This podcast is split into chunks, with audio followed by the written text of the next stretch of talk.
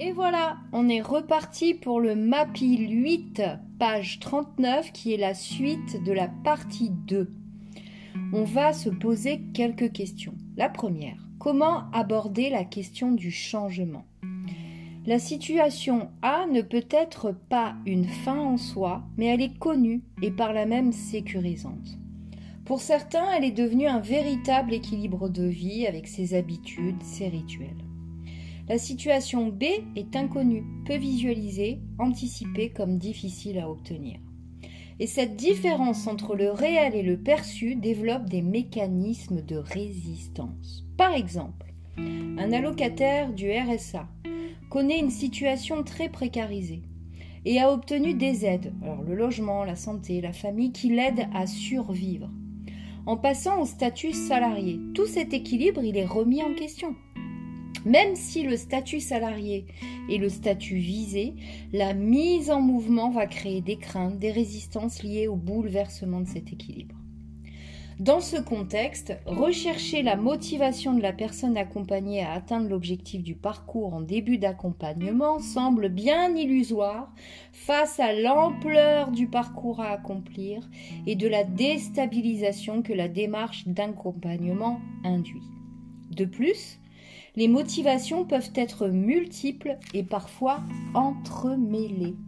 Les exemples de motivation possibles des personnes à venir chercher un accompagnement peuvent être une démarche jugée administrative suite à un licenciement ou arrêt de contrat, une urgence financière nouvelle, un divorce par exemple, une urgence administrative, une menace de l'administration, un coup pour voir, un exemple réussi dans l'environnement immédiat, des, parents, des amis qui ont été satisfaits de cet accompagnement, une incapacité à se voir sans emploi, une angoisse, un besoin immédiat, etc.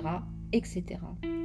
S'il peut être intéressant de comprendre la motivation de la personne accompagnée à venir chercher un accompagnement, il nous semble que c'est un rôle beaucoup plus important de la part de l'accompagnant de créer les conditions d'engagement et de les maintenir tout au long de la période de changement.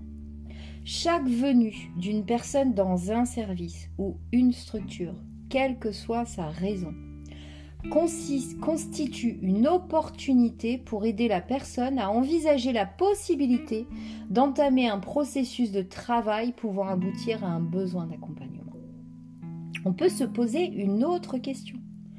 Comment amener la personne à accepter la proposition d'accompagnement? La contrainte administrative, la contrainte sociale, la contrainte financière, l'envie de s'en sortir, etc. sont autant de raisons qui, à un moment donné, font bouger les personnes et font qu'elles se présentent devant les professionnels de l'accompagnement. Une relation ne se construit pas au premier entretien, mais s'établit progressivement par un travail commun.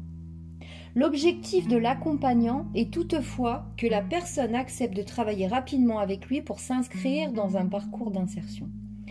Il s'agit alors de comprendre la situation A et de permettre à la personne accompagnée de visualiser le travail qui lui est proposé pour aller à la situation B dans un temps raisonnable. L'accompagnant n'est pas ici dans une démarche de sélection, mais dans une démarche d'adhésion, d'engagement. C'est dans ce processus de changement qui prend forme que la personne accompagnée va progressivement reprendre sa capacité d'agir et trouver de la motivation. L'objectif de l'accompagnant est d'obtenir une première adhésion de la personne accompagnée grâce à l'acceptation du travail collaboratif à l'occasion du montage d'un projet de parcours. Ce travail n'engage pas trop la personne qui pourra dans tous les cas décider si elle met en œuvre au moins un des projets de parcours construits.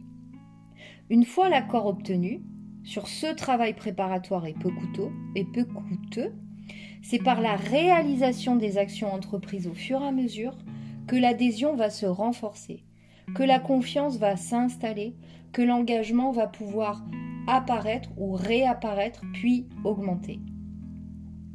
Une personne venant sous contrainte forte, c'est-à-dire pour des raisons administratives ou autres, peut être accompagnée avec succès en prenant progressivement conscience des résultats obtenus.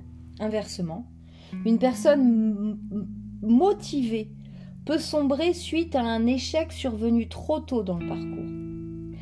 Quelle que soit la raison de sa venue, l'important c'est que la personne accompagnée soit là et qu'elle accepte de débuter un travail en étant accompagnée par un professionnel. La proposition d'accompagnement se fera alors sur une base concrète prenant la forme d'une proposition de parcours qui aura été travaillée avec la personne accompagnée et l'accompagnant. L'enjeu est de se doter d'un cadre commun et de contractualiser sur cette base. Le projet de parcours prévisionnel qu'accompagnants et personnes accompagnées ont travaillé et qu'ils jugent réaliste et réalisable s'inscrit dans le cadre fixé par l'institution ou par le commanditaire. En ce sens, nous sommes bien dans une co-construction de parcours qui, pose les bases d'un travail commun. L'accompagnant et la personne accompagnée forment alors un binôme qui pilotera le parcours à venir. Ce qui semble ensuite important, c'est d'identifier et d'accepter l'élément sur lequel la personne accompagnée va s'appuyer pour accepter de rentrer dans le cadre. C'est important. Beaucoup de personnes, et notamment celles qui sont déjà passées par les circuits de l'insertion et de l'accompagnement, pensent qu'il leur sera impossible de passer à la situation B, ou que l'obtention du résultat visé demande un effort bien trop important par rapport au gain escompté. Cependant, le fait même qu'elles soient présentes devant le professionnel est une occasion de les aider à identifier et comprendre les leviers sur lesquels elles pourraient prendre appui pour s'engager dans une démarche de changement. Cela peut être pour des raisons que le, praticien peut juger bonnes ou mauvaises.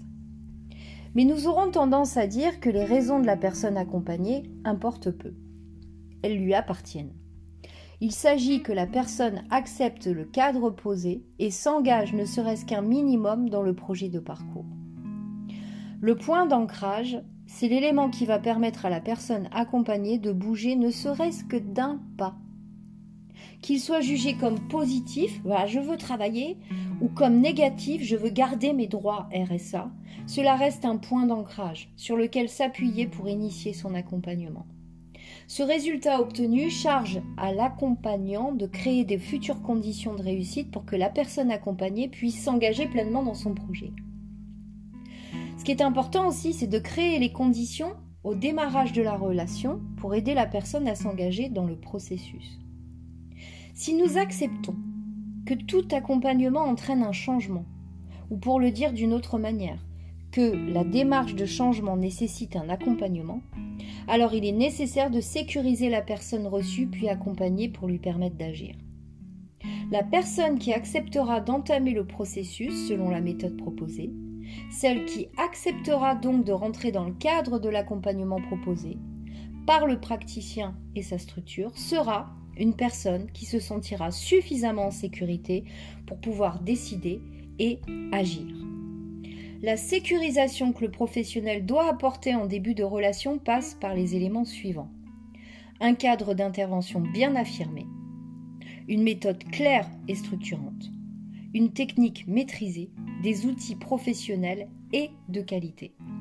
La personne insécurisée va être très sensible à tous les éléments pouvant montrer des failles dans le système, que ce soit au niveau des comportements des professionnels ou de leur discours. La congruence entre la posture et les techniques, le positionnement vis-à-vis -vis de l'institution, les processus de travail qui sont balisés et bien maîtrisés, la clarté dans le discours sont autant d'éléments qui participent à la sécurisation de la personne.